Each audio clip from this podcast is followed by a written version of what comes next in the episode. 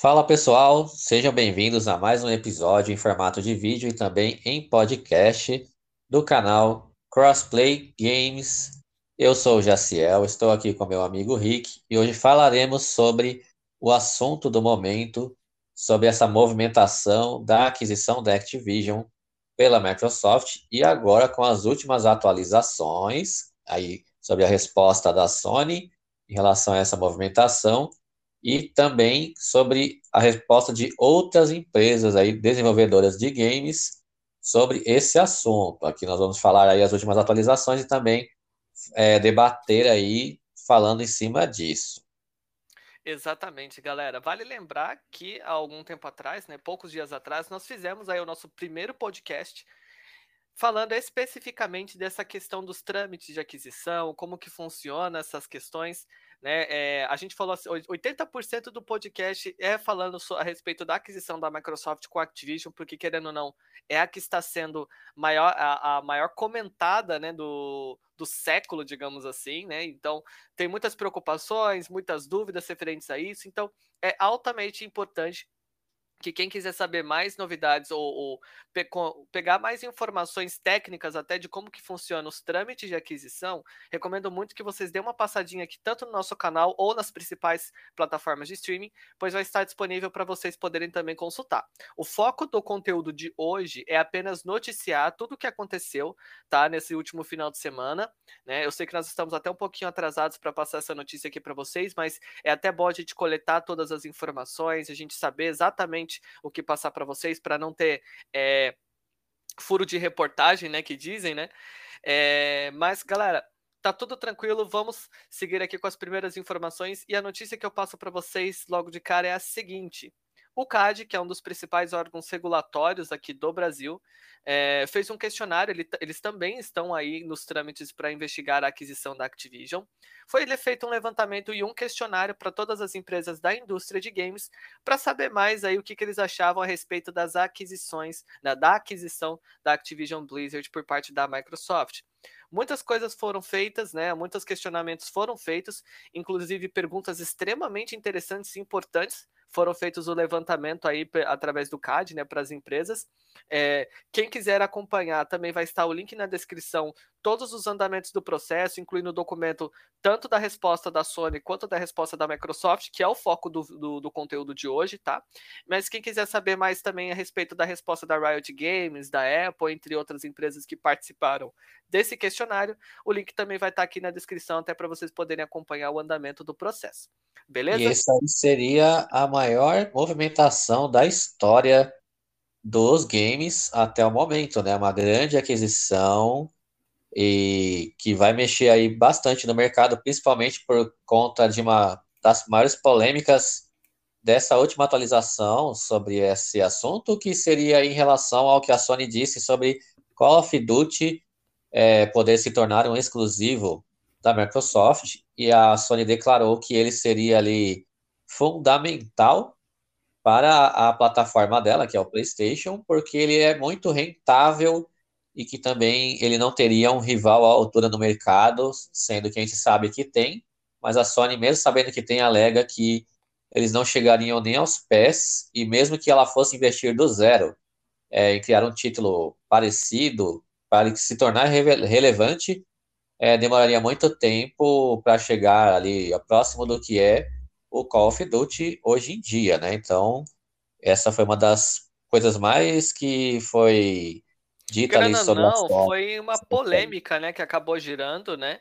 É, porque a Sony acabou deixando bem claro no documento de que boa parte da receita do PlayStation é dependente de um único jogo, no caso Call of Duty, então, assim, é, não foi só Call of Duty que é, se tornou a preocupação alta da Sony, né? Por incrível que pareça, galera, o documento da Sony aqui tem o seu total aí de 33, 34 páginas, galera. E dessas 34 páginas, é, a Sony fala sempre da mesma franquia, da mesma IP, como se a Activision tivesse apenas uma IP só. Então, assim, a preocupação da Sony é realmente muito grande, muito alta, né? Eu lembro de ter comentado isso também no podcast, Jaciel, até consegue confirmar para mim também é, de que houve uma entrevista feita por, até por um analista, né, de que a Sony poderia perder até meio bilhão, mais de meio bilhão de dólares se a Microsoft restringisse Call of Duty do PlayStation, né, isso todo ano. Então assim é um baque muito grande para a Sony, tá? É um baque muito grande para a Sony e o, o, ponto do conteúdo de hoje, galera, é a, a gente apresentar para vocês quais foram os pontos mais importantes que, pelo menos, nós que lemos o documento, tanto a resposta da Microsoft quanto a resposta da Sony, é, é pegar os principais pontos aqui que nós achamos mais relevantes para poder comentar para vocês, né, passar para vocês e comentar um pouco em cima. Quem tiver é, vendo tem aí. muitos detalhes aí nessas atualizações. Sim. A gente pegou os principais tópicos, né, para trazer aí explicar um pouquinho sobre eles também. Exatamente, galera. Vale lembrar que você não precisa ser um expert em advocacia, coisa do tipo, entender aí do, dos trâmites jurídicos para vocês poderem ler o documento, porque o documento está autoexplicativo. As perguntas. Ele não está em juridiquês esse documento, que geralmente esse tipo de documento tem muito termo em juridiquês, que a gente chama que é aquela linguagem Jurídica, é, de né? advogado, né? Mas esse não, ele está bem simples mesmo de entender então, Sim. quem puder ler, né? Quem tiver o interesse, a curiosidade de ler lá, tudo na íntegra, né? Porque fica é, até meio difícil da gente reproduzir isso, porque são muitas e muitas páginas, né? Então a gente separou aí as principais coisas, mas ficam tranquilos, como o Rick já disse, é, para quem estiver acessando aí nas plataformas, no YouTube vai ter na descrição ali, a gente vai deixar o link dos, dos documentos, eles são públicos, não são restritos, não foram vazados, isso daí é, nesses órgãos fica é, para acessar para qualquer pessoa, é livre. Algumas partes ali, sim, as empresas deixam em sigilo, né? Porque falam coisas ali, internas ali sociais, né? Internas da empresa, então elas deixam em sigilo. Mas o que não é, é tão assim importante esconder, eles deixaram à vista lá para qualquer um dar uma olhada. É, mesmo porque existe uma lei até para o Brasil que impede é, conteúdos desse tipo serem ocultos né? Pelo menos certos tipos de conteúdo. Eu só não vou estar lembrado o nome dessa lei, mas existe uma lei a, a, aqui no nosso país que facilita até para a gente poder acompanhar trâmites de processo, não processo só desse, dessa magnitude, mas também processos pessoais, jurídicos, entre outros tipos. Mas, galera, sem enrolação, vamos para o principal ponto aqui, que foi o, um dos questionários, uma das perguntas que, a, que o CAD fez para a Sony, que foi uma das na minha opinião, chave para essa questão, que confirmou todas as nossas suposições de que a Sony depende muito mais de títulos multiplataforma do que dos seus próprios títulos first party. E galera, quando eu falo isso, eu falo isso especificamente de toda a indústria, tanto para Microsoft, quanto para PlayStation, quanto para Nintendo, qualquer plataforma que fabrica seus consoles, que produzem títulos exclusivos, eles fazem isso para atrair consumidores para sua plataforma. Mas eles já têm uma, uma ideia, uma noção muito grande de que eles não vão conseguir ter o lucro almejado né, é, eh, para poder garantir o sucesso de sua plataforma, e sim com os títulos third party. Então, a mesma coisa vale para o Xbox. Então, Xbox existem títulos que são realmente muito bons, é, porém, você comparar o, as vendas de um título exclusivo de uma plataforma e um título third party é completamente diferente, e é uma, a, a diferença entre vendas é muito grande tá? Então a Sony deixou bem claro que a importância desse título em específico third party para ela é muito maior do que seus próprios títulos exclusivos. Isso ela deixou é, claro. Isso daí veio derrubar essa história, essa, essa coisa que aconteceu, essa informação, dessa documentação, dessa movimentação toda, trouxe essa questão aí e isso serviu para que a gente pudesse entender é, de uma vez por todas que tá, cada plataforma tem os seus exclusivos ali, Porém, é, eles vão ser algo de nicho. Por exemplo, a, Sony tem os exclusivos dela, a Microsoft tem os exclusivos dela, a plataforma dela que é o Xbox. E assim, os fãs de cada plataforma, geralmente eles cobram muito, né? É, o lançamento de jogos exclusivos, justamente para poder ali ficar mostrando a minha plataforma tem isso, a sua não tem aquilo, e vice-versa. E é isso Dá lucro para a empresa? Dá lucro para a empresa e tra, agrega valor à marca? Agrega valor à marca. Porém, ele é vendido apenas para a base daquele console. O PlayStation vende os produtos exclusivos para a PlayStation, que tem uma quantidade X de clientes, e a Microsoft vende no Xbox os títulos exclusivos ali dentro também, porque eles não estão presentes fora dali. Então, elas lucram, mas esse dinheiro dos exclusivos fica ali dentro Então ela meio que segrega a comunidade, tanto Microsoft com Xbox e a Sony com a PlayStation, porque vai ter uma quantidade limitada de pessoas. Vai depender de quem comprar o console e comprar o jogo exclusivo. Agora, no multiplayer, isso aí foi bem interessante desse vazamento, porque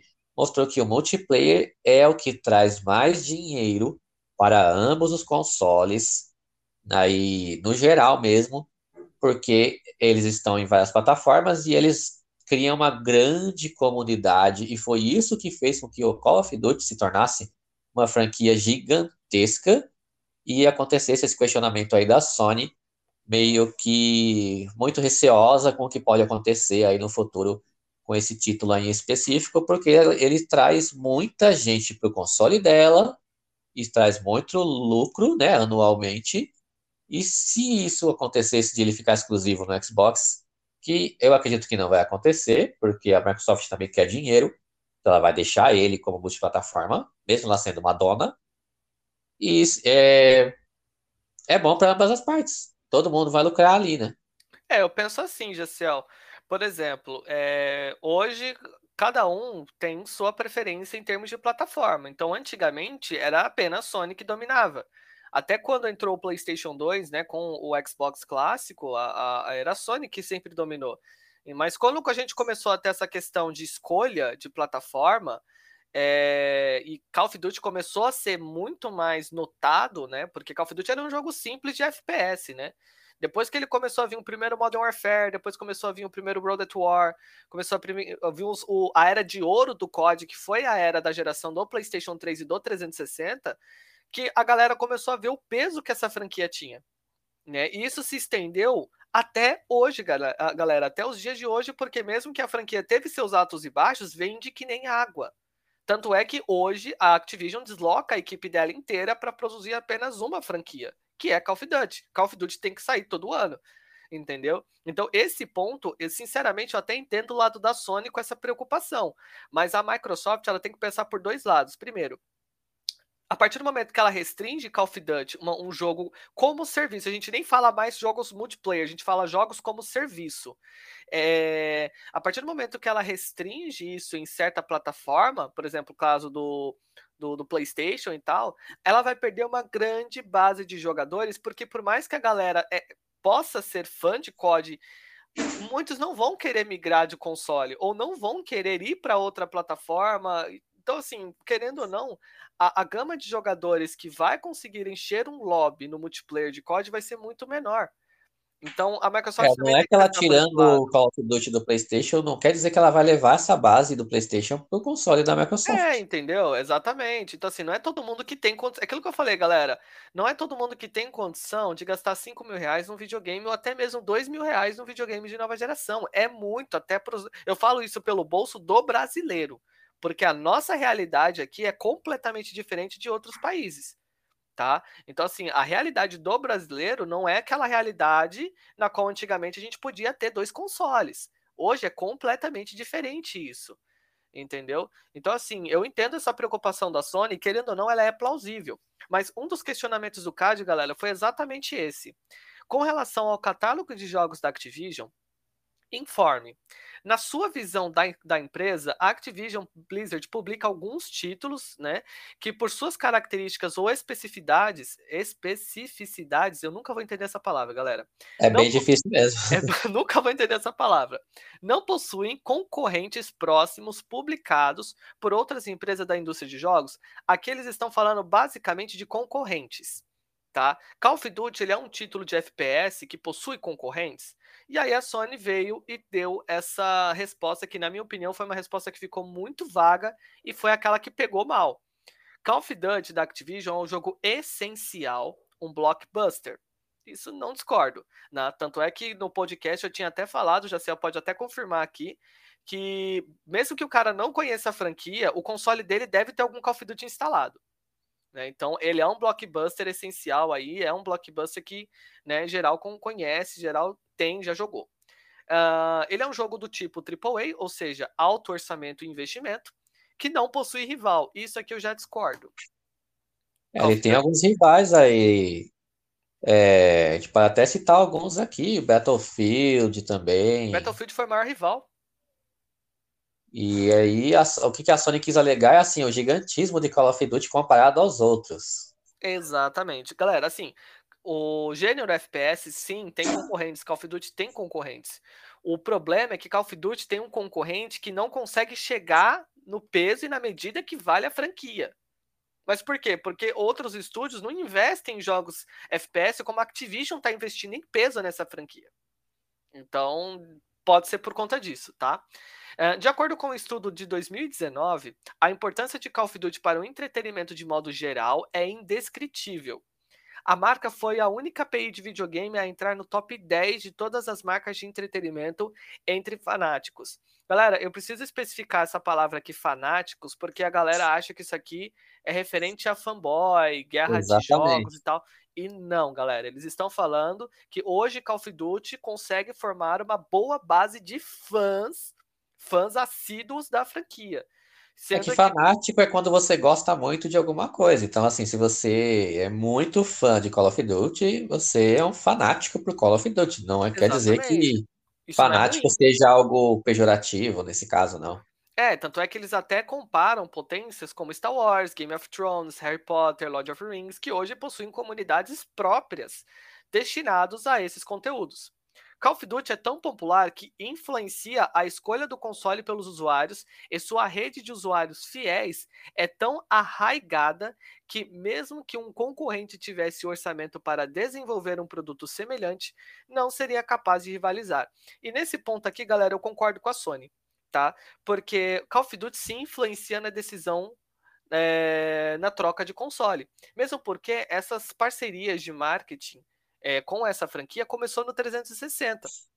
Então, quem lembra aí do 360, onde as expansões e DLCs eram lançadas com 30 dias de antecedências para quem tinha Xbox e 30 dias após para quem tinha PlayStation. E com isso, né, a, se eu não me engano, foi até 2014, né, porque a partir de 2015 a Sony pegou os direitos de marketing e está até hoje, né? É, a Sony sentiu o baque do, do, peso que tinha essa franquia do quanto de dinheiro ela estava levando. Tanto é que a Sony já deve ter renovado, se não me engano, ela renovou até 2026 os contratos, de, os acordos de marketing aí com a, a saga Call of Duty.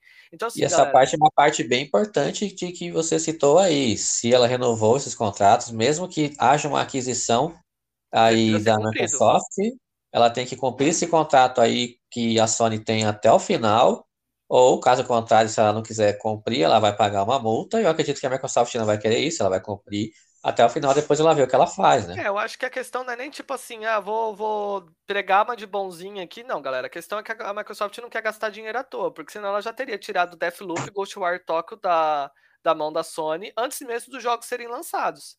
É, empresas elas não querem perder dinheiro, elas sempre, elas sempre querem ganhar dinheiro. E a multa, galera, geralmente ela consegue ser mais alta do que o valor contratado pelo, pelo aquele acordo, tá? E não então, compensa, não compensa mesmo é, cancelar um então contrato desse. Então, para a Microsoft é mais fácil ela conseguir, mesmo porque provavelmente esses acordos não interferem em nada nos planos da Microsoft de deixar, por exemplo, Call of Duty no Xbox Game Pass, mas que alguns conteúdos exclusivos vão precisar ser feitos para o PlayStation primeiro, porque, claro, Agora a gente não existe mais esse, esses lances de Season Pass, né, de passe de temporada, não existe mais DLCs pagas, agora é tudo gratuito, então a Sony precisa ter alguma é, algum benefício que faça com que o jogador migre para o PlayStation. Né? Então, assim, galera, influencia muito. Tanto é que quando os acordos foram de marketing para a Sony, e a gente teve aquele lançamento desastroso do Xbox One, a grande maioria dos jogadores foi para o PlayStation a, a base de jogadores do Xbox do, do Call of Duty foi pro PlayStation. Então, assim, é muito alto. Quem lembra na, na, na, geração de consoles do PlayStation 3 e do Xbox 360, quando você buscava o gameplay do multiplayer de algum COD, era sempre no 360 que a galera jogava. Quando foi pra Sony esses acordos de marketing, é só PlayStation. Então você só encontra a galera jogando no PlayStation. Isso é muito normal, tá, galera? Acordos de marketing, por incrível que pareça, fazem uma diferença muito grande na escolha final para o usuário. Tá? E outra coisa que influencia também bastante na escolha do console é onde está a sua base de amigos, né? Amigos pessoais mesmo, ou conhecidos que você provavelmente vai adicionar na lista para jogar também, isso também ajuda, mas claro, é aí a questão que você falou influencia muito mais. Exatamente, galera. É, outros é, termos aqui que o CAD até chegou a levantar é referente à questão do, da competitividade, né? Quais eram as, as, reais preocupações. E uma das coisas que a Sony cita aqui, galera, é justamente a questão da representatividade né, das vendas do título da, da Activision Blizzard no ecossistema da, de sua empresa, né? Em relação ao total de jogos comercializados em 2021 e nos cenários mundial, e nacional. Então, assim, galera, a, a Sony acabou passando né, alguma, algumas informações referentes a isso, falando que os títulos da Activision, notadamente Call of Duty, sempre Call of Duty, representam um importante fluxo na receita para o PlayStation. Então aqui ela admite que o, a, a Sony, né, a divisão PlayStation, depende muito dessa franquia para gerar lucro para sua receita. Em 2021, os jogos da Activision representaram, e aí ela deixou uma informação aqui é, confidencial, né, deixa eu até pegar aqui, uh, com é, gastos com jogos e complementos no PlayStation. E aqui ela deixou outra informação confidencial. A nova versão de Call of Duty Modern Warfare, a versão de 2019, né, o reboot, estabeleceu um recorde para o maior número de pré-vendas digitais na PlayStation Store em 2019. Juntos, os jogos da franquia Call of Duty representam uma das maiores fontes de receita da Sony, advindas de terceiro, gerando deixou confidencial novamente, em gastos físicos digitais dos consumidores em 2021, em termos de gastos com jogos e complementos. Então, aqui, galera, ela fala especificamente que o, a importância dessa franquia gerou uma receita muito grande, né? Para, obviamente, para o ano fiscal aí da Microsoft, que ela conseguiu fechar aí no verde, só com a pré-venda de COD. Então, é óbvio que isso aí influencia também na questão de quantidade de assinantes, é, os jogos exclusivos que ela estava lançando naquela época, é, a quantidade de outros títulos third party que ela também estava vendendo naquela época e tal. Mas Call of Duty foi a, o maior pico para ela ter feito aí fechado no verde, né? Ou seja, se ela, ela considera que se o, ele se tornasse uma exclusividade do Xbox, ela não é que ela quebraria, mas ela perderia muito, muito mesmo é, em renda e em valor de mercado também, porque ela é uma empresa de capital aberto, tem os acionistas e eles Sim. ficam olhando toda essa movimentação aí. Exatamente, galera. Uma das perguntas aqui chave de, desse questionário é referente à questão da concorrência com o serviço de assinatura do Xbox, no caso Game Pass. Um da, do, dos questionamentos foi: nos últimos cinco anos, Houve alguma entrada relevante no mercado de distribuição de jogos digitais? Caso afirmativo, indique as empresas que ingressaram recentemente nesse mercado, especificando as plataformas PC, consoles e dispositivos móveis, países e regiões de atuação de cada entrante. A Sony, ela fala especificamente o seguinte, galera. Nos últimos cinco anos, o Xbox Game Pass da Microsoft cresceu de forma a capturar aproximadamente 60 a 70% do mercado global de serviços de assinatura. E realmente, galera, isso aconteceu, tá? o Xbox Game Pass, desde que ele foi lançado em 2017, ele teve um crescimento muito grande, demonstrou o quanto esse serviço estava vindo forte para ficar, tá? E a Sony acaba terminando. Ó. Essa participação é mai ainda maior no Brasil. É óbvio que nós estamos falando de um país subdesenvolvido, né? Ou seja, um país que não tem recurso suficiente para comprar jogo AAA todo ano e todo mês. Então isso é meio óbvio, né? O brasileiro vai onde o bolso dele vai atrás. Exatamente, porque você compra um console, você vai juntar bastante dinheiro para comprar ele ou vai parcelar ele, porque aqui no Brasil nós sabemos a questão do salário e os gastos que nós temos todos os meses, e aí você consegue, conquistou o console, e aí você vai lá na loja, quero comprar aquele jogo ali, quem me interessou, aí tá lá, 200 reais, 300 reais, tem jogos aí beirando os 500 reais, então, para onde que você vai? Bom, o Xbox ele tem um serviço aqui que é o Game Pass, ele tem lá títulos para eu jogar, sem eu ter que precisar comprar, é só pagar aqui uma taxa mensal, essa taxa mensal não vai pesar no meu bolso, ela é bem baratinha.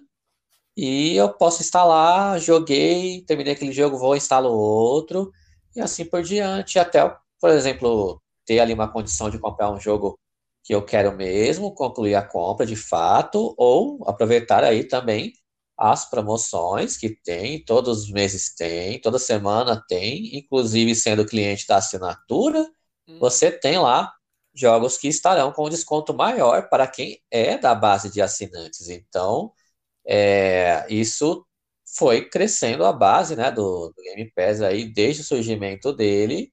Muita gente, quando ele surgiu ali, deu de ombros. Ah, isso daí não vai dar certo, como não vem dando certo as coisas para Xbox, sempre está perdendo as gerações e não sei o quê.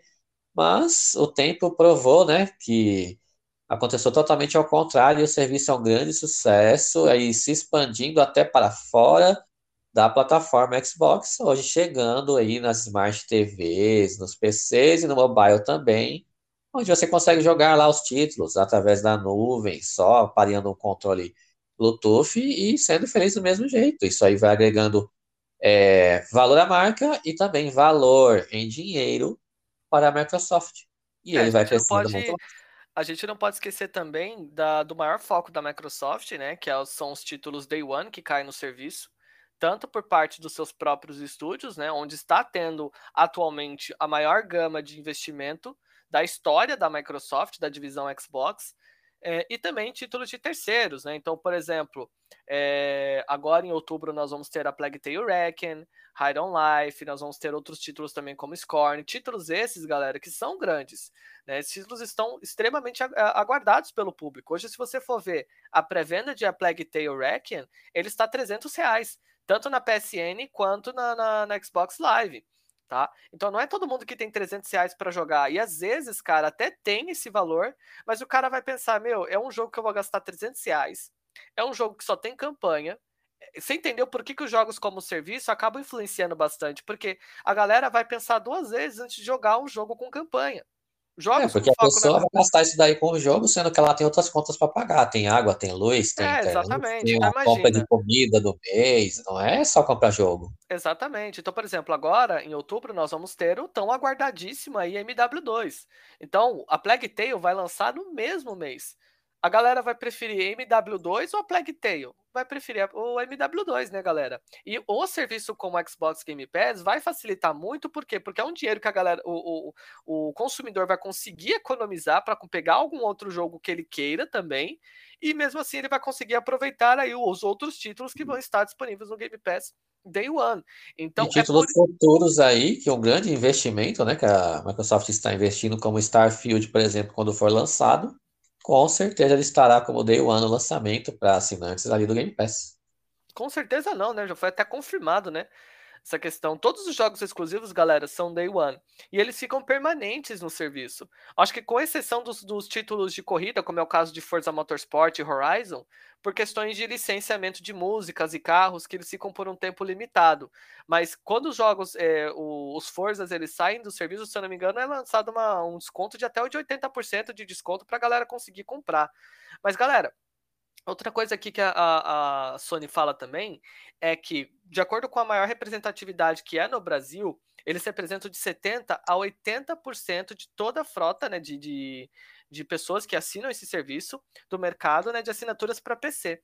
Quando a Microsoft anunciou que iria adquirir a ZeniMax em 2020, lá em setembro de 2020, o Game Pass tinha aproximadamente 10 milhões de assinantes, o que era já muita coisa. Né? Mesmo que cada assinante tenha comprado o nível mais barato, 10 dólares por mês, que seria a versão aí apenas o Game Pass, né, sem a Live Gold, sem as outras assinaturas como xCloud e tal, sem a versão Ultimate, né? Isso equivale a, a uma receita de mais de um bilhão é, de dólares, né? Mais de um bilhão de dólares em receita anual de assinaturas. Então, galera, é muita grana. A Microsoft fatura muito com Xbox Game Pass conforme mostrado na figura. Vou estar deixando aí a, a, a, figura aí do gráfico, né? Que a Sony fez até um gráfico bonitinho, o gráfico que a Sony fez, né? É, quando a Microsoft anunciou que iria adquirir a Activision, o Xbox Game Pass já havia crescido 25 milhões. Mas isso aí, galera, não foi a Activision que influenciou, tá? Porque a, logo que a, a, Microsoft anunciou a sua intenção de compra da Activision, eles também revelaram que o Xbox Game Pass alcançou a marca de 25 milhões.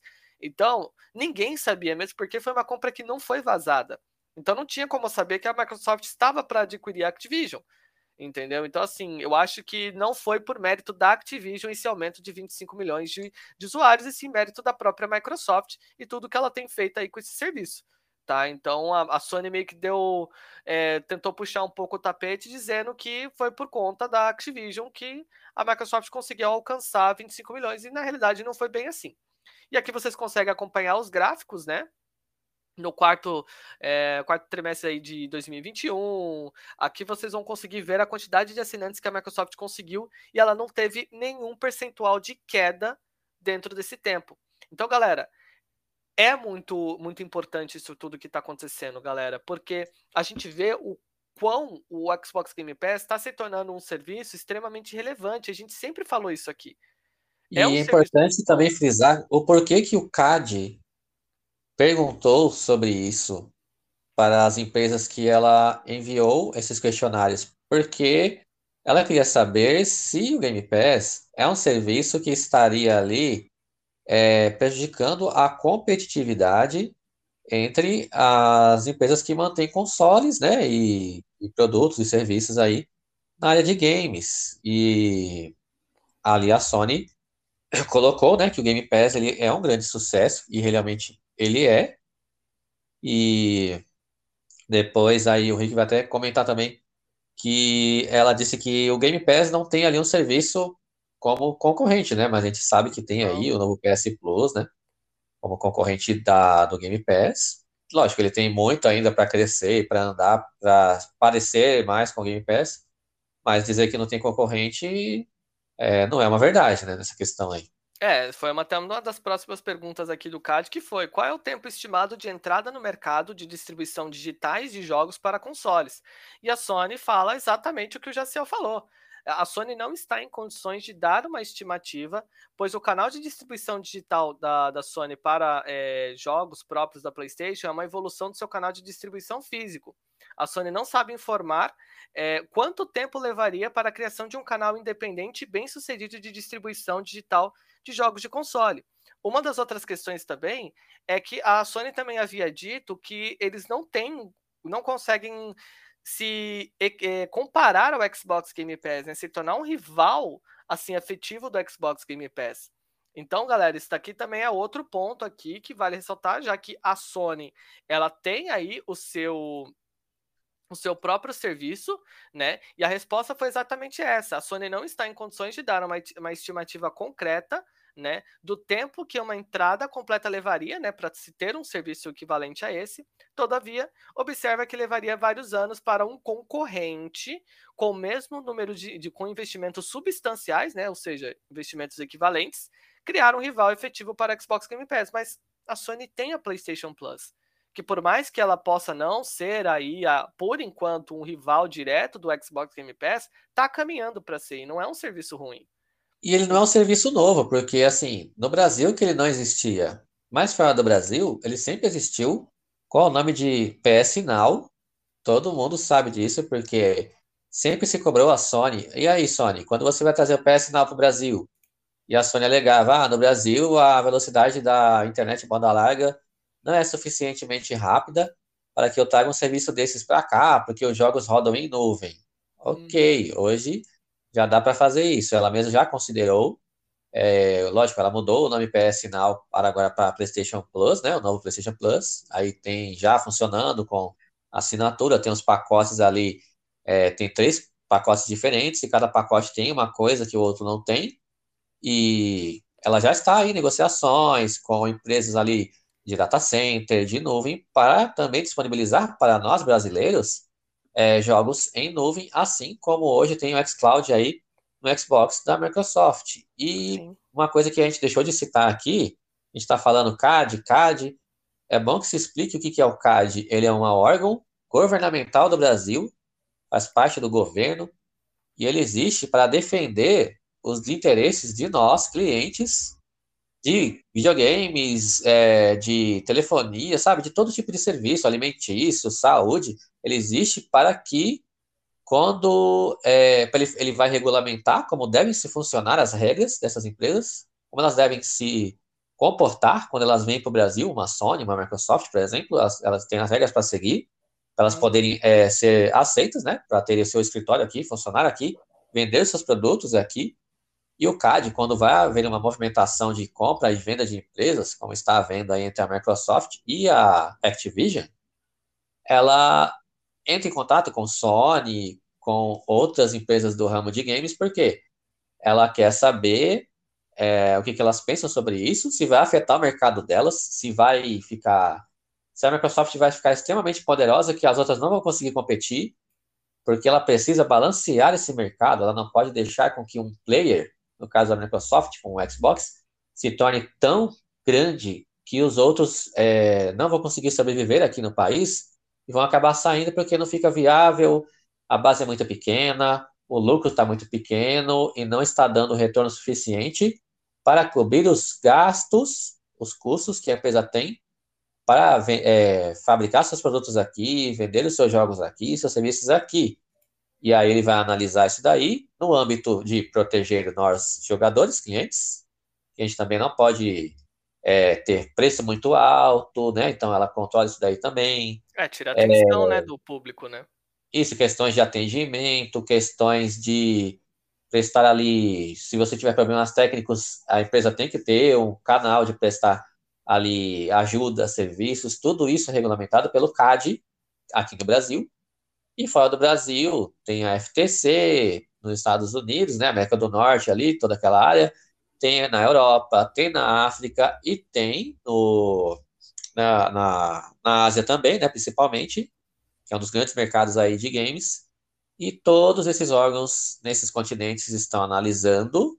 E o Brasil tem um exclusivo só dele, que é o CAD aqui. Que eu tá, a gente não falou sobre ele, não explicou como ele funciona, mas vocês precisavam entender, assim, a gente precisava falar disso, porque para muita gente que está nos ouvindo e acompanhando todas essas notícias, é, pode ser que seja uma informação nova, né? Conhecer o que é o CAD, e agora aí é, achei interessante falar para vocês, né? E em relação ao Game Pass e, e, e, a PlayStation Plus, era isso. A Sony alegou que não tinha concorrência, ou demoraria muitos anos para se colocar algo à altura, mas a gente sabe que o PlayStation Plus e o PS Now, que já existe há anos, tem capacidade, mas será que ela quer investir? É uma dúvida, né? Exatamente, galera. Vale ressaltar também que esses documentos foram redigidos pelos advogados né, que representam as empresas aqui no, no, no país tá? Então, é óbvio que eles têm acesso a todas as informações e trâmites necessários para responder esse questionário, tanto é que existem respostas que são confidenciais e restritas apenas ao CAD, né, aos órgãos regulatórios. Então, assim, é, é uma, também uma informação aqui também relevante. O que, que acontece, galera? Analisando o documento da Sony, né, a gente pode ver que ele foi um documento na qual a Sony realmente se demonstrou ser muito desesperada com apenas uma única franquia, tá? Ah, nós não vamos abordar aqui o âmbito das outras é, empresas que foram questionadas, né, que foram abordadas com esse questionamento, porque, querendo ou não, vai ficar um vídeo muito longo, um conteúdo muito longo, né? E... É, vale citar pelo menos as, as empresas que foram questionadas, né, para é, sim. Aí, quem então, por exemplo, ficar sabendo exatamente quem foi, né? Questionado. Exatamente. Galera, a indústria inteira de games foi questionada. Então, a Warner Bros. Games, a Ubisoft, se eu não me engano, a EA também foi, a Apple, a Amazon, a Google foi questionada, a Bandai Namco foi questionada, a Riot Games também foi questionada. Então, assim, em termos leigos, galera, uh, fazendo um resumão de tudo que eles falaram, todas aquelas empresas falaram, os documentos deles se demonstraram ser favoráveis com a aquisição e falando exatamente, refutando algumas coisas da Sony, né, que eles falaram, na qual o Call of Duty não possui rivais, não possui concorrentes, o que é mentira. Call of Duty possui sim concorrentes. Então, assim, meio que deixou por fora, né, deixou por letra aí tudo que a Sony falou. E galera, isso aconteceu tudo no final de semana, tá? De domingo para segunda. Na segunda-feira mesmo, a Microsoft enviou uma resposta e, cara, a resposta ficou até um tanto quanto surpreendente, porque a Microsoft meio que deu um chega para lá na Sony. Né? Uma das... alfinetou assim com educação, mas alfinetou, viu? Mas é, e uma alfinetada aí que, rapaz, não quero nem ver a grossura desse alfinete, porque olha, foi feia a coisa. Uma das coisas que eles perguntaram, galera, porque assim, um dos questionamentos da Sony é que a Sony meio que acusou a Xbox Game Pass de manter exclusividade com o EA Play no seu serviço de assinatura, né? Monopolizando o serviço de assinatura de terceiros em prol do Xbox Game Pass. E na realidade Sendo não é assim que, ele está presente na plataforma dela. É, então. E um dos questionamentos foi: apresente os instrumentos contratuais que estabelece a regulamentação a parceria citada. No caso, a, o CAD está perguntando especificamente do, da EA, tá?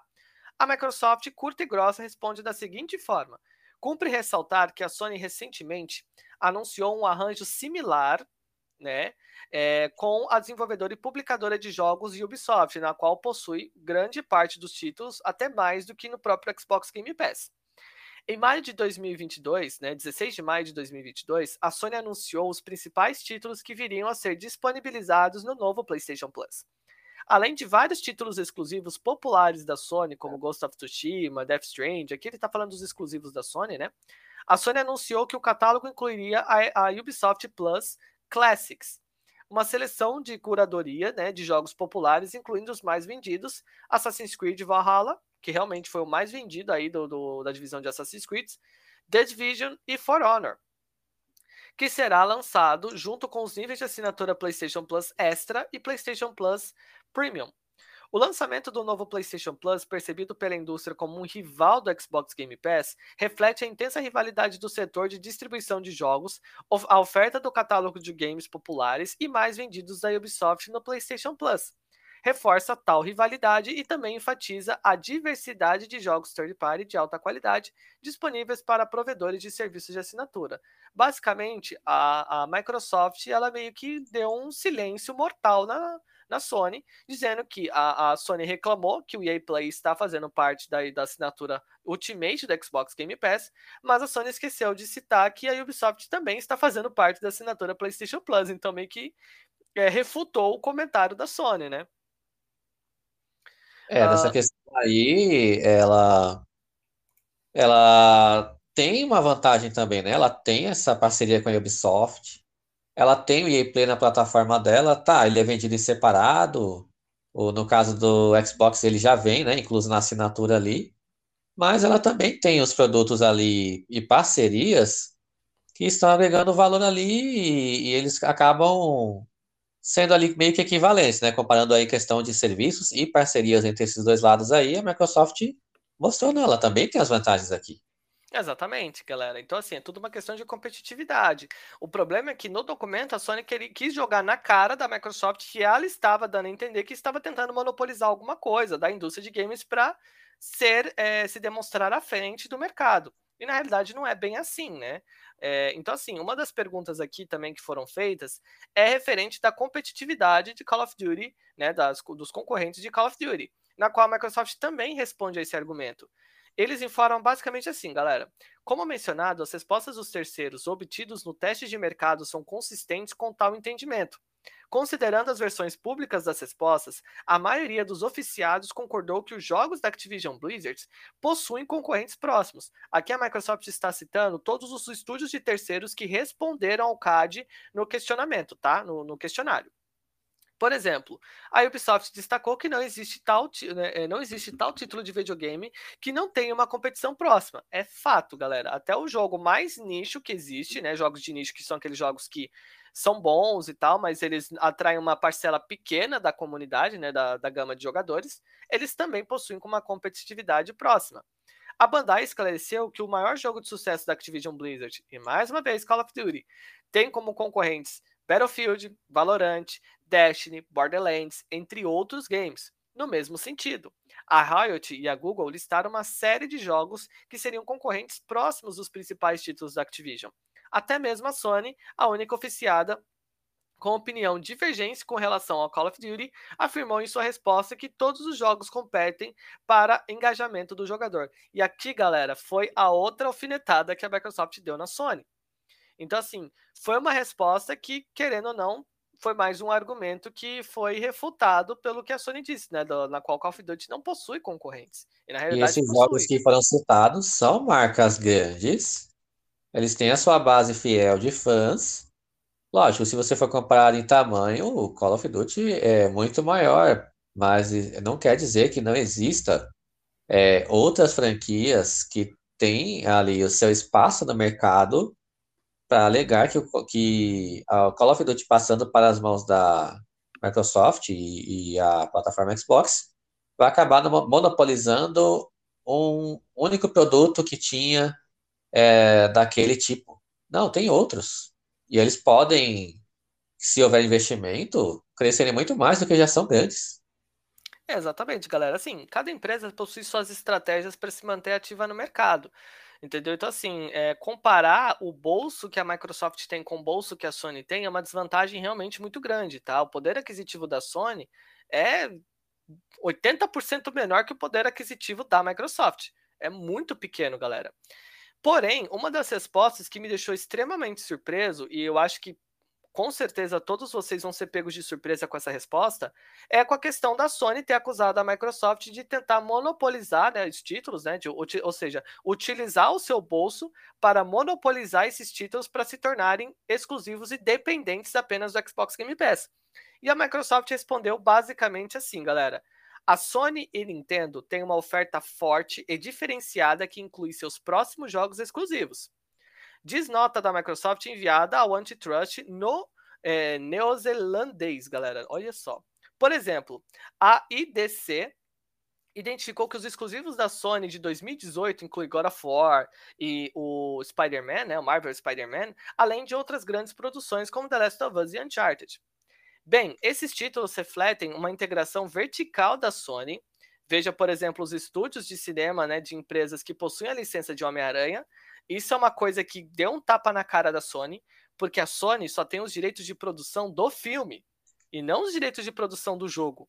Foi um acordo à parte que a, que a Sony fez com a Marvel para poder ter acesso ao, ao, à produção do game também. Mas antes, Spider-Man era um título multiplataforma. Uh, mas a estratégia, uh, mas também uma estratégia mais ampla que visa obter direitos de criar terceiros exclusivos para seus consoles.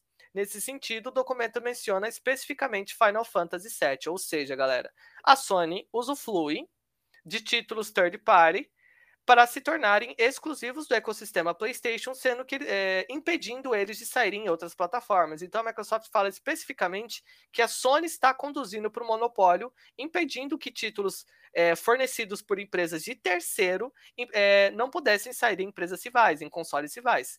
Então. A gente pode citar aí até o Street Fighter V, né? Que ficou 5. e está até hoje exclusivo da plataforma.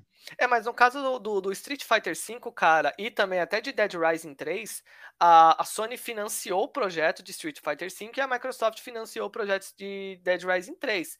Mas no caso de Final Fantasy VII Remake e possivelmente Final Fantasy XVI, foram títulos na qual a, a Sony pagou para ter a exclusividade permanente desses jogos. E a Microsoft, se eu não me engano, ela não chegou a fazer isso, ela fez assim com jogos é, contrato de um ano, como foi o caso de Rise of the Tomb Raider, entre outros. Mas, galera, isso aqui é muito pesado. Porque basicamente a Microsoft acusou a Sony também de fazer monopólio com títulos de terceiros, o que pode ser até mais pesado na decisão final dos órgãos regulatórios, tá? Então, Para conseguir aqui... uma aprovação, porque Exatamente. a Microsoft está mostrando, ó, aqui são as coisas que a Sony fez tá ao redor dos anos referente ao que ela está alegando que vou fazer. Exatamente. Então, assim, a Sony fez isso. Basicamente, galera, o que a Microsoft uh, falou aqui é que a Sony fez isso durante a geração inteira do, do Xbox One, fazendo com que o Xbox One se tornasse um console extremamente. É, não se tornasse um console rentável para o consumidor. Tanto é que vendeu menos de é, 100 milhões de unidades, acho que metade de 100 milhões de unidades, 50 milhões, se eu não me engano. Então, assim, cara, basicamente a Sony também está tentando fazer um monopólio pelo que a Microsoft está dizendo. Então, a Microsoft não deve ter gostado nada desse questionamento, desse questionário que a Sony encaminhou para os órgãos regulatórios e está jogando todas as pedras em cima da Sony, né, tentando agredir ela de todas as formas, claro, formalmente, judicialmente e tal. Galera, agora chegou o ponto que a gente vai discutir aqui se é isso que aconteceu pode interferir na aquisição. E galera, na minha opinião, é muito difícil, tá? Porque, primeiro, a Sony foi a única que se, é, se demonstrou ser é, ter uma negatividade com essa aquisição, tá? Enquanto a indústria inteira de games demonstrou ser favorável com a aquisição. Fora que os documentos que a Microsoft apresentou em defesa para rebater os argumentos que foram feitos pela própria Sony podem fazer com que os órgãos regulatórios, né, é, abram aí uma investigação até contra a própria Sony e impedindo a Sony de fazer até futuras aquisições, como é o caso de recentes rumores na qual a Sony estaria adquirindo aí a Square Enix Tóquio. Então, assim, galera, é, mas ah, pode acontecer da, do CAD querer levantar alguma investigação? Pode acontecer sim, galera, mas sinceramente, com base em todos os dados que nós temos aqui, é extremamente difícil, tá? É, Essa... existem dois caminhos aí praticamente que podem acontecer. Por exemplo, como eu citei ali um pouquinho para trás, são vários órgãos antitrust, né? Espalhados pelo mundo. E aqui no Brasil temos o CAD, o que, que pode acontecer? Vamos supor, ah, no restante do mundo, a compra foi aprovada e vai ser concluída dentro do tempo burocrático que ela tem para acontecer. E vamos supor que no Brasil o CAD é, vai fazer ali a sua análise, né? Ele tem um time de analistas que vai analisar ali todos esses questionamentos que foram recebidos e devolvidos com as é, específicas respostas que chegaram ali e vamos supor que aqui o CAD decida, não, aqui no Brasil nós é, analisamos e não vai ser interessante a Microsoft concluir a compra da Activision Blizzard, e aí aqui a gente não aprova, não. Ah, mas isso vai impedir que aconteça a compra no restante do mundo? Não. Ela vai ocorrer normalmente, é, supondo aí que só o Brasil não aceitasse, né? Ela ocorre normalmente no restante do mundo. Mas pode ter alguma e aqui ela né? ficaria, né?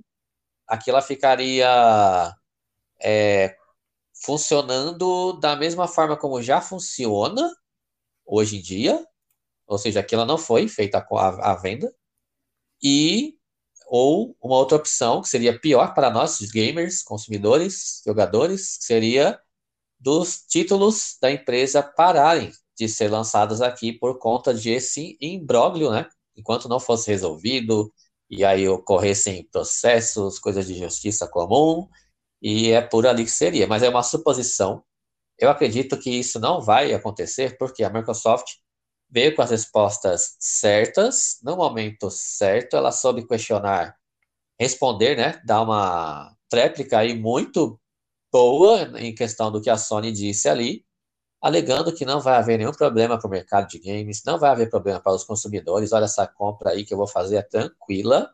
A plataforma PlayStation, Sony, e as nossas outras rivais no mercado ó, vão continuar existindo normalmente, não tem problema nenhum disso acontecer. E eu acho que o CAD vai analisar e vai ver, não, ok, tá tudo bem, aprovado, só é, agora você tem, precisa mandar os documentos na data certa, enviar isso e aquilo, fazer o pagamento ali, e acabou, e é só aguardar a data lá que vai chegar, o momento, né, de realmente, ó, hoje a Activision Blizzard faz parte do nosso time, da nossa franquia marca Xbox. Se eu é não me engano, a, até a Activision pode ter sido questionada, né, referente a, ao CAD, não pode? Sim, porque a empresa que está sendo comprada, ou ela se oferece para venda, ela é questionada o porquê que ela está sendo vendida, porque a Activision então, é, é uma grande, ela é uma grande respondeu, você do mercado. Pergunta-chave. Porque... Ela existe desde lá para trás, né? Muito tempo atrás, a Activision está no mercado com títulos de sucesso.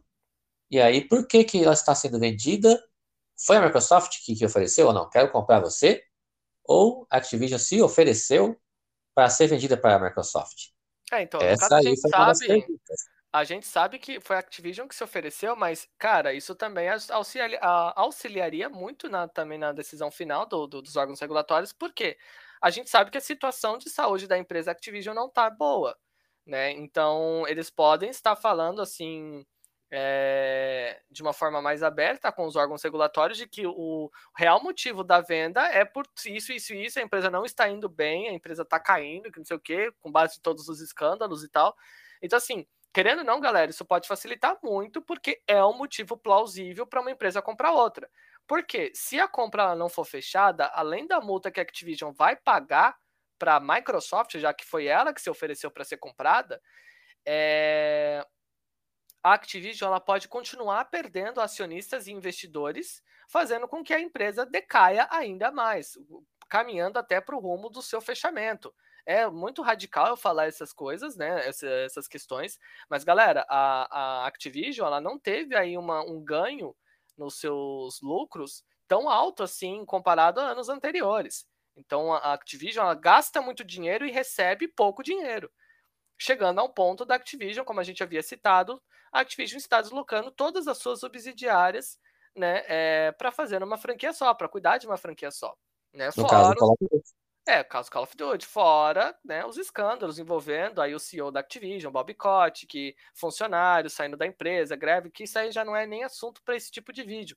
Mas, galera. Ou seja, se a Activision é, não fosse é, estar negociando a sua venda para a Microsoft, o que, que ia acontecer? Ela ia é, perder investidores, que são os acionistas, que, assim, eles investem para que ela crie cara. produtos de valor, esses produtos vendam e haja retorno, que vai ter retorno para todo mundo, que aí eles recebem os dividendos, que são coisas que os acionistas de empresas recebem, é ali que eles se sustentam. Então, assim, se não fosse feita uma venda, ah, ninguém te interessou, ela vai continuar quebrando, porque ela investe muito para criar os produtos e não recebe o retorno suficiente para cobrir esses custos que ela teve que investir e ela acaba quebrando, entrando em recuperação judicial, que é quando a empresa está praticamente quebrada, não consegue pagar os empréstimos que ela pediu nos bancos, não consegue pagar ali nem os funcionários, ela chega nesse momento né, de não pagar nem o salário de quem trabalha lá dentro, e ela acaba fechando mesmo, decretando falência, e imagina é, como seria uma Activision falindo com esses títulos que ela detém, que ela é criadora, ela detém ali as marcas, é, os direitos, porque uma empresa em recuperação judicial seria muito mais difícil de chegar uma Sony, uma Microsoft ou qualquer outra empresa. Ah, não, eu quero aquele título ali que era da Activision, que ela faliu, né? Não vai ser fácil para comprar, porque ali teria interesses de muitos lados. Funcionários que, desde o um leilão, né? recebe menos, com interesse de receber o salário dele, o acionista, é, roteirista, desenhista, programador, todo mundo ali teria que receber primeiro para depois ser feita uma venda de um título desse. Então, ela se ofereceu para ser comprada e houve interesses ali de algumas empresas, mas a Microsoft foi que chegou mesmo, não. Que, sabe, eu vou comprar, eu quero comprar, eu tenho interesse e tenho como pagar, e é por isso que estamos aqui. Exatamente, galera. E lembra que isso foi assunto até do nosso podcast, né, na qual eu falo que a Microsoft não entraria, anunciaria publicamente a aquisição, né, a sua intenção de compra, se ela não tivesse certeza de que seria aprovada. A mesma coisa aconteceu com a ZeniMax. É todo feito um levantamento, galera, por parte dos analistas da, da Microsoft, por parte da, das partes judiciais da Microsoft, jurídicas da Microsoft, e da Activision também, para ver se realmente vale o esforço, né, fazer essa briga, porque eles sabiam que não ia ser uma briga fácil, né, para ver se vale o esforço concluir essa compra e se daria tudo certo. E basicamente é o que está acontecendo, galera. Tá dando tudo certo, a gente já está em processos finais aí de fechamentos, né, da sua conclusão. Acredito que o FTC, que é o órgão regulatório dos Estados Unidos, será o órgão principal que vai bater o martelo e falar não, vai ser aprovado ou não. Mesmo porque nós estamos falando de duas empresas americanas, né? Então, querendo ou não, a decisão final ela vai ser do, dos Estados Unidos. Porém, os órgãos regulatórios eles podem sim é, disponibilizar, né, ou pedir para fazer certas concessões para que a aquisição da Activision seja vista nos seus determinados países, né? Então, foi o que já se citou. Às vezes o CAD pode não concordar com a aquisição aqui no Brasil e fazer com que a, a Microsoft Brasil tenha que fazer algumas concessões para que essa transação seja aceita aqui no nosso país. Então, não é só é, é, o, o, FTC bater o martelo e fechar a compra, galera, mas os outros países também precisam aceitar de que a Microsoft ela vai se tornar dona de uma outra empresa grande de, no, na, nessa indústria. Então, é algo também muito importante. É, então, assim, galera, com base em tudo que nós analisamos aqui, o conteúdo ficou até um pouquinho longo, mas foi muito importante a gente citar todos esses trâmites, é, justamente porque a, a, nós estamos em passos finais da conclusão da compra. Né? Acredito que após os órgãos regulatórios, que provavelmente em meados de agosto, né, até final de setembro, a gente já deva ter um posicionamento final dos demais países do mundo certo? E se forem favoráveis, vai entrar naquele sistema de transição e fusão. Então, provavelmente só no início do ano que vem a Microsoft vai poder chamar a Activision de sua tá? Até lá, a gente vai ver ainda muita reclamação de empresas, no caso a Sony, né, é, sendo contras a esse processo, e a gente até entende o porquê que ela está sendo contra isso, mas que, galera, não vai levar a lugar nenhum, mesmo porque a indústria se demonstrou favorável a essa aquisição. Então, assim, é tudo uma questão de análise, né? Então, com base em todos esses questionamentos é, e as respostas feitas pelo CAD, eles vão analisar qual é a melhor situação e tanto para a Activision quanto para a Microsoft, até mesmo para a Sony, que foi a que negou, né? É, que não se demonstrou aí favorável com a aquisição. Na então, questão da Microsoft, acontece da seguinte forma, por exemplo, uh, chega lá, haja, aparece a ideia de comprar a Activision que ela se ofereceu para ser comprada por alguma empresa. E aí a Microsoft ela tem dinheiro, ela tem como investir nessa compra, porém ela tem capital aberto, uma empresa de capital aberto, ela tem acionistas, qualquer um pode ir lá comprar ações da Microsoft e se tornar um acionista, e assim, ela vai consultar é, essas pessoas se vale a pena, ela vai consultar essa, a saúde financeira também da empresa, é, todo o plano que ela traça, porque essas, todas essas empresas, elas fazem planejamento para os próximos três anos, é sempre assim, planeja daqui três, é, os próximos três anos o que, que eu vou gastar, Uhum. O que, que eu vou deixar de gastar?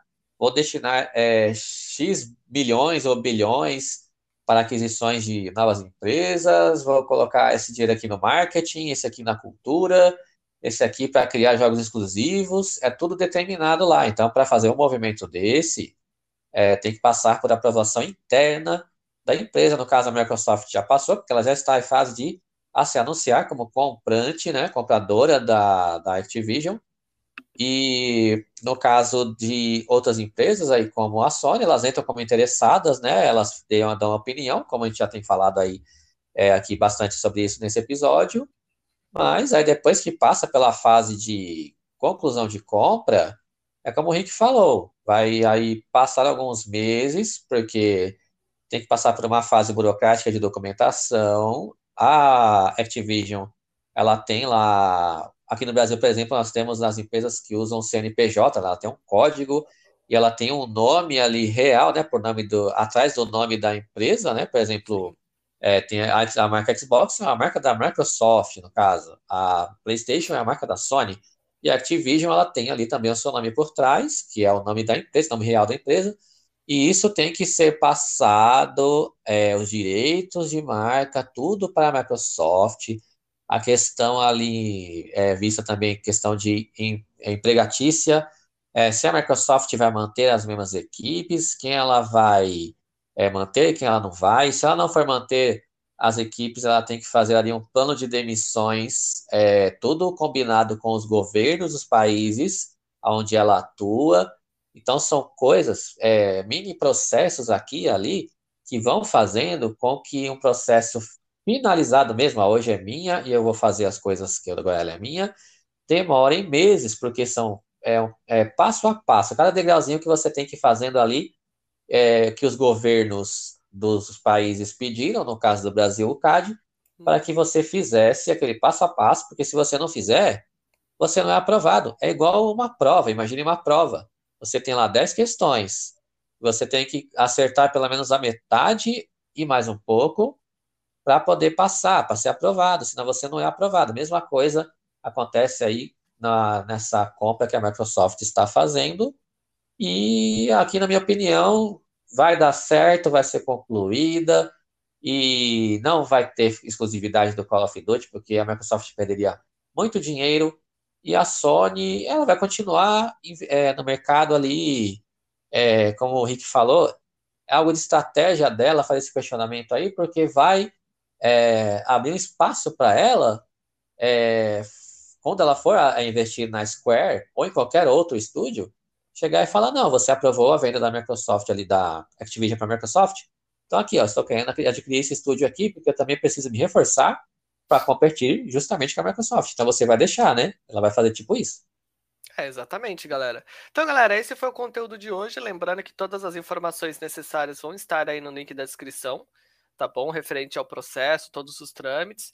É, vale ressaltar também que nós estaremos em todas as principais plataformas de streaming, né, tanto o Spotify, quanto o, Deezer, quanto demais plataformas, e também, claro, o nosso vídeo aqui no YouTube. Então não se esqueçam de se inscrever no canal, ativa o sininho de notificações para não perder os próximos conteúdos. Esperamos muito, queremos muito vir a opinião de vocês, né? então deixe no campo dos comentários a opinião de vocês, o que, que vocês estão achando, qual que é a ideia de vocês, se vocês têm algum posicionamento diferente do nosso. Assim, é muito bacana a gente poder criar um conteúdo assim, uma comunidade bacana assim. E aí, quem sabe no próximo vídeo a gente pega aí essas perguntas e aí cria um conteúdo próprio aí conversando com a galera. Beleza, pessoal? Lá no Spotify também, para quem for ouvir nessa plataforma em específico, nós deixamos ali enquetes, né, para vocês responderem. Vocês podem também se comunicar com a gente por lá. E outra coisa que eu também queria falar aqui, sigam a gente nas redes sociais, porque nós sempre damos ali um preview e estamos avisando ali de lançamentos de conteúdos, tanto em vídeo no YouTube quanto em formato podcast nas plataformas de streaming. E aí vocês ficam ali mais por dentro. No Instagram, por exemplo, a gente deixa ali até é, alguma foto, alguma coisa ali, já mostrando o que, que vai chegar aí de conteúdo para vocês assistirem. E aí deixando aí os links, né, para vocês seguirem no Twitter. Procure por arroba gamescrossplay no Instagram, pode procurar pelo arroba crossplaygames. Aí você consegue, achar os nossos perfis ali e passar a seguir a gente para ficar informado dos conteúdos, porque às vezes você ativa o sininho do YouTube e ele acaba não notificando você, né, de lançamento de um novo vídeo. Então é importante que vocês sigam a gente também nas redes sociais e participem aí, como o Rick falou, Deixem os comentários. Eu gosto muito de ler e responder comentários. Para mim é como se fosse um fórum de discussão.